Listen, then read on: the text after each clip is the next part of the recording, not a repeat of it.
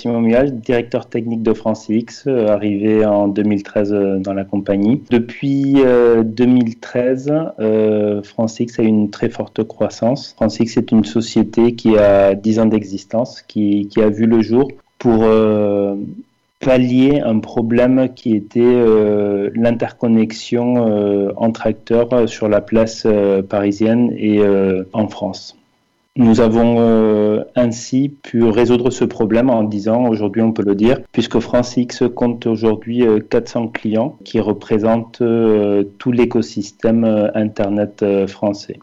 Les tendances aujourd'hui, on a observé dans les on va dire dans les dix dernières années, une évolution. Euh, historiquement, les, points d'échange ont vu euh, premièrement euh, se connecter les opérateurs qui, qui fournissaient des services en connectant des, soit des entreprises, soit des clients finaux, soit des, euh, des usagers euh, qui, qui, étaient chez eux à la maison. Euh, et, ces et, on, a vu principalement une évolution puisqu'on a vu arriver les fournisseurs de contenu se connecter à ces plateformes-là pour optimiser les échanges entre les fournisseurs de contenu et, et les opérateurs. Et aujourd'hui, la tendance qu'on observe, c'est qu'on a de plus en plus de corporate, euh, donc les, entreprises de taille euh, moyenne, voire très grande, qui se connectent pour venir chercher justement euh, du contenu. Et quel est ce contenu aujourd'hui? C'est principalement l'accès au cloud. Avec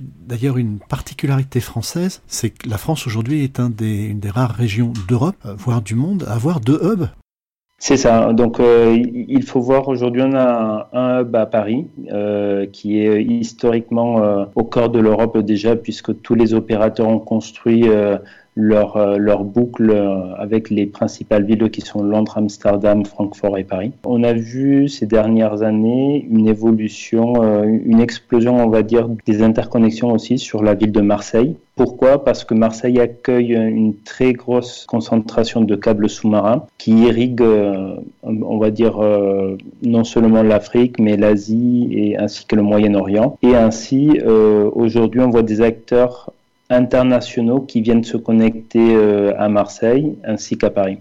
Donc nous on a fait le pari, euh, on a fait le pari il y a quelques années, euh, à peu près dans les débuts de France X, de, s'installer également à Marseille et, le pari a été payant puisque aujourd'hui Marseille s'est très bien développé et compte une, centaine d'acteurs connectés sur sur la plateforme également.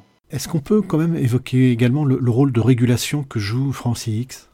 Oui, euh, donc on est, un, on est un acteur neutre, ça c'est très important, c'était une des clés du succès de France X, euh, c'était de rester neutre aussi bien au niveau présence dans les data centers, donc aujourd'hui on, est, on a une présence dans une dizaine de data centers sur Paris qui sont euh, opérés par des opérateurs différents. Et on a voulu justement euh, être présent dans, dans les principaux data centers pour garantir l'interconnexion entre des acteurs qui, qui n'étaient pas, euh, qui, qui, pouvaient être dispersés dans, euh, dans ces data centers-là. Donc euh, une, première, on va dire, régulation, ça a été la neutralité dans la présence physique et dans les data centers. Et, et ensuite, ça a été la clé du succès, c'est que cette neutralité, non seulement au niveau data center, mais au niveau écosystème de l'Internet, a permis que des acteurs concurrents viennent se connecter sur euh, sur une même plateforme. Euh, on peut on, peut citer des, des opérateurs, les principaux opérateurs français qui sont venus, ainsi que les principaux acteurs du cloud qui peuvent être concurrents, mais qui cherchent à fournir le service à un ensemble du,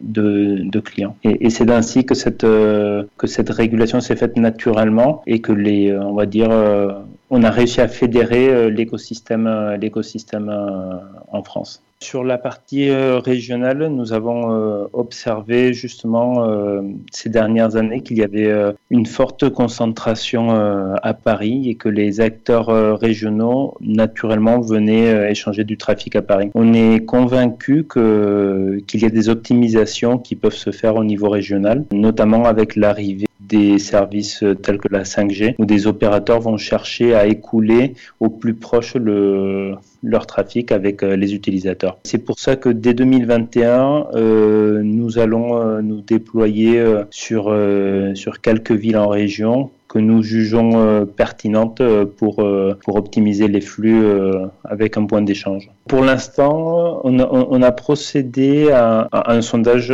auprès de notre communauté de 400 acteurs pour qu'ils s'expriment sur les villes où ils verraient un point d'échange naître ou, ou un point d'échange consolidé. On s'est basé sur cette étude pour euh, cibler quelques villes. Après, la, liste des villes, elle n'est pas, elle pas encore euh, figée. Nous avançons sur, euh, sur Toulouse, typiquement. Et nous avons une liste de 5-6 villes qui, sur lesquelles il faudra mettre une priorité, mais on est convaincu que, progressivement, le tissu euh, régional va se consolider avec euh, une présence de points d'échange. Sur notre rythme, on a une volonté de, de faire deux à trois villes par, euh, par an. C'est impossible de, avec notre taille de, de vouloir s'implanter sur cinq villes sur, dans une, sur une même année. Comment vous voyez l'avenir? Avec toujours une forte croissance, mais ce qu'on a vu, c'est qu'il y a des secteurs qui, euh, des croissances qui, qui, sont plus rapides que d'autres. C'est la raison pour laquelle on, on cherche à cibler des, la partie croissance qui va se faire avec, euh, on va dire, qui va avoir une pente la plus, la plus forte pour pouvoir adresser les besoins de notre, de notre écosystème. Je m'explique par exemple sur une, euh, on voit que les interconnexions au peering euh, public se font sur une plateforme qui est la nôtre et on a vu des tendances qui font que dans certains cas, certains acteurs vont chercher à échanger du trafic avec d'autres gros acteurs. On va dire que le trafic entre gros acteurs va se faire peut-être d'une façon un peu différente avec des interconnexions plus directes. Et c'est ici que FranceX, par sa couverture déjà dans, euh, dans la dizaine de data centers euh, à Paris et trois data centers à Marseille, vise aussi à proposer des nouveaux services qui vont faciliter ces interconnexions.